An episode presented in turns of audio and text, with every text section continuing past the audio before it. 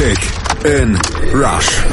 Die WM 2018 auf meinsportradio.de in Kooperation mit 90plus.de ob nach 52 Jahren die englischen Schmerzen endlich geheilt werden, noch steht das nicht fest, aber die Three Lions, die glauben weiter ganz fest dran und das völlig zu Recht, denn erstmals seit 1990 steht England wieder im Halbfinale einer WM. In Samara schlugen sie im WM-Viertelfinale Schweden mit 2 zu 0, unter anderem deshalb, weil sie gut einstudierte Standards im Repertoire haben und weil mit Jordan Pickford ein starker Keeper zwischen den Pfosten steht.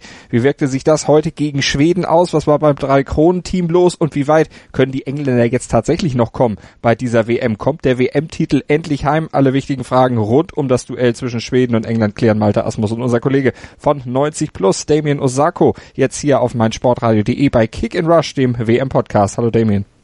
Hey. Die Highlights. Das achte englische Tor der WM nach einem Standard sorgte für das 1 zu 0. Maguire vollendete nach einer Ecke per Kopf zur Führung. 30 Minuten waren da gespielt und nach der Halbzeit war es dann Dele Alli, der ebenfalls per Kopf traf. Das 2 zu 0 fiel allerdings aus dem Spiel heraus nach einer tollen Flanke von Jesse Lingard in der 59. Die Analyse. Damien, die Anfangsphase in diesem Spiel dann doch recht zerfahren. Man merkte beiden Mannschaften doch an, dass es um einiges ging.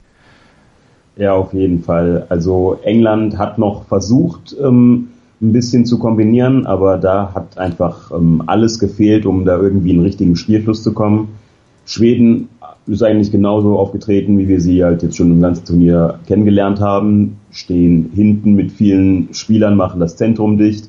Ähm, vorne pressen sie eigentlich auch nicht wirklich. Ähm, wenig Bewegung im, im, Mittelfeld nach vorne. Ähm, aber lief ja eigentlich ganz gut für Schweden, solange halt der Gegner kein Tor macht. Ähm, ist das eigentlich auch ihr Plan gewesen im Endeffekt. Ja, das Match, das fand auch dann im ersten großen Teil der Halbzeit dann vornehmlich im Mittelfeld statt, weil England, du sagtest es schon, ohne Tempo spielte, ungenau spielte und vor allen Dingen, wenn sie es versuchten, dann mit hohen Bällen, was ja gegen die schwedische Abwehr auch nicht so unbedingt das beste Mittel ist, zumindest nicht zu Beginn dieses Spiels. Ja, vor allem, weil ähm, Harry Kane einfach ähm, gar nicht in Erscheinung getreten ist. Und wenn dann lange Bälle auf Sterling oder Lingard geschlagen werden, dann ist das nicht so ähm, vielversprechend unbedingt.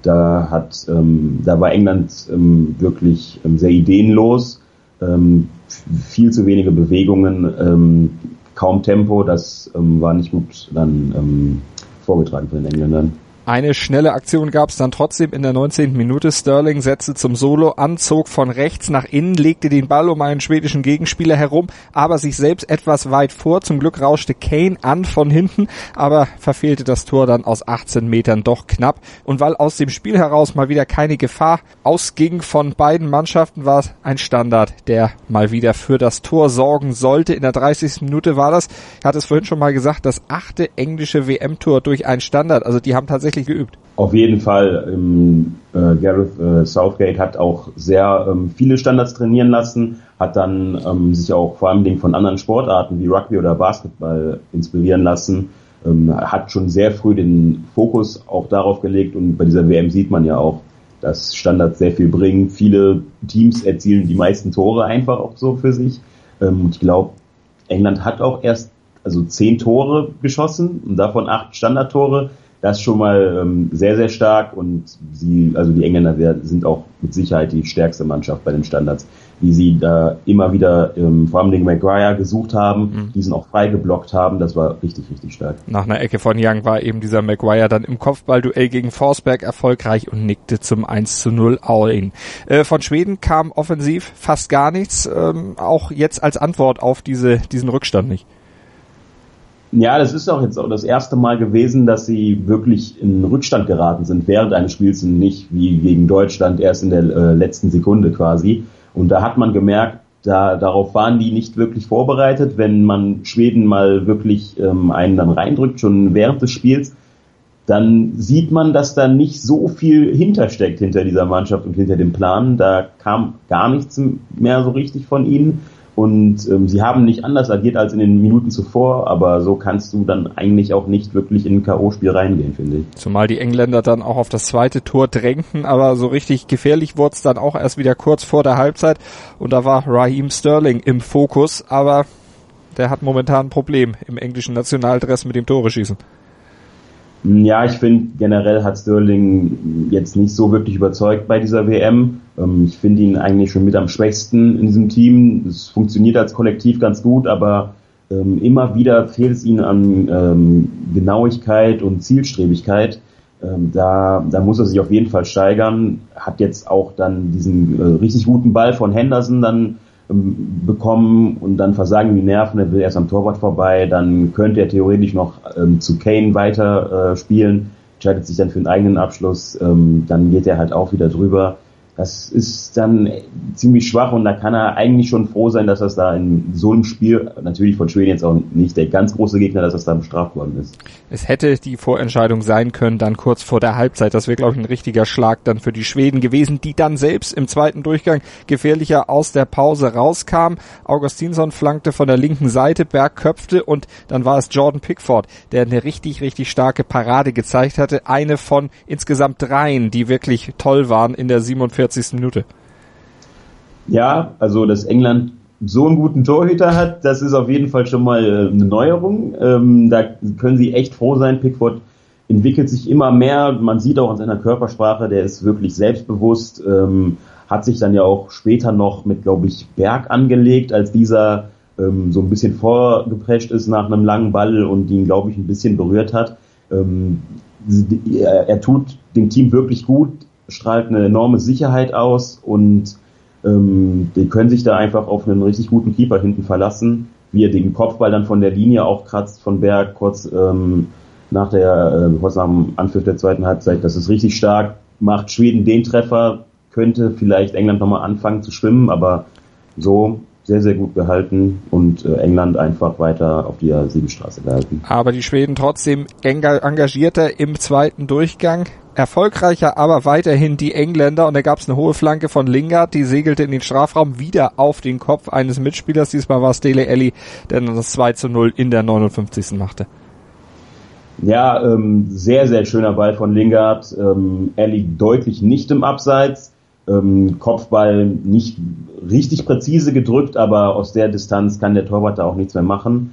Ähm, ich fand nur, dass Schweden eigentlich eine kopfballstarke Mannschaft, aber wie sie sich heute, ähm, wie sie heute verteidigt haben, wie sie sich ähm, 16er aufgestellt haben, sie kamen mit den ähm, cleveren Bewegungen von den Engländern dort absolut gar nicht so recht, nicht nur bei den Standards, sondern auch schon einfach im normalen Spiel. Ähm, da weiß ich nicht mal ehrlich gesagt, ob England das so, so stark gemacht hat oder Schweden einfach wirklich heute ein bisschen von der Rolle war defensiv. Mhm. Die Engländer jubelten eigentlich noch, da kam dann nochmal Schweden vor das englische Tor, Teuwonen und Berg, die hatten zusammengespielt und dann den Ball im Strafraum zu Claesson gebracht. Und dann war es wieder Pickford, der den Flachschuss des Schweden erneut mit einer Parade, mit einer starken Parade dann weg bringen konnte vom Tor und den Außenschlusstreffer verhinderte. 63. Minute war das und in der 71. dann musste er nochmal einen Schuss von Berg aus elf Metern parieren, lenkte den Ball übers Tor und hielt damit seine Mannschaft weiter im Spiel und hielt damit im Grunde auch den Sieg fest, denn so richtig viel passierte in den letzten 20 Minuten dann auch nicht mehr. Ähm, ja, Schweden hat relativ schnell gemerkt, da ist heute dann nichts mehr zu holen. Sie wollten ja zwischendurch, vor allen Dingen dann noch ähm, bei der ähm, zweiten Parade von Pickford, 61. Minute, ähm, da haben sie ja mal gezeigt, dass sie auch kombinieren können, ähm, haben dann auch, auch mal ähm, schöne Kombinationen gezeigt, aber ähm, da haben sie vorne halt wirklich nicht die klasse Leute, die dann auch mal so eine Chance nutzen könnten. Mhm. Berg hat in dem Turnier noch nicht getroffen, aber hatte schon, glaube ich, also schon deutlich zweistellig äh, Chancen vorzuweisen. Da muss dann einer auch mal reingehen. Für ein WM-Halbfinale reicht das nicht. Und das ist dann einfach auch zu schlecht einfach Damit die Schweden dann also raus, aber man muss zu ihrer Ehrenrettung sagen, mit dem Viertelfinale, da haben sie im Grunde schon mehr erreicht, als sie jemals wahrscheinlich im Vorfeld erwartet hätten und als auch die meisten Experten ihnen zugetraut hätten. Definitiv. Sie sind, sie sind auf jeden Fall ähm, eine geschlossene Mannschaft, haben auch einfach gut gekämpft, dass sie dann auch schon in der Gruppenphase Mexiko 3-0 schlagen in so einem entscheidenden Spiel, das ist schon fast eine kleine Sensation gewesen. Ähm, und die Schweiz auch komplett kaltgestellt, die bis dahin ein gutes Turnier gespielt haben alles in allem wirklich ein erfolgreiches Turnier für die Schweden. Eigentlich. Kann man also wirklich unterschreiben. Sie können dann mit erhobenem Haupt nach Hause fahren. Die Engländer können mit erhobenem Haupt aber weitermachen und sie müssen sich dann nicht nur bei Jordan Pickford, bei ihrem Torhüter heute bedanken, sondern auch beim Spieler des Spiels, den die Kollegen von 90 Plus dann auch wieder gewählt haben. Damien, auf wen traf eure Wahl heute?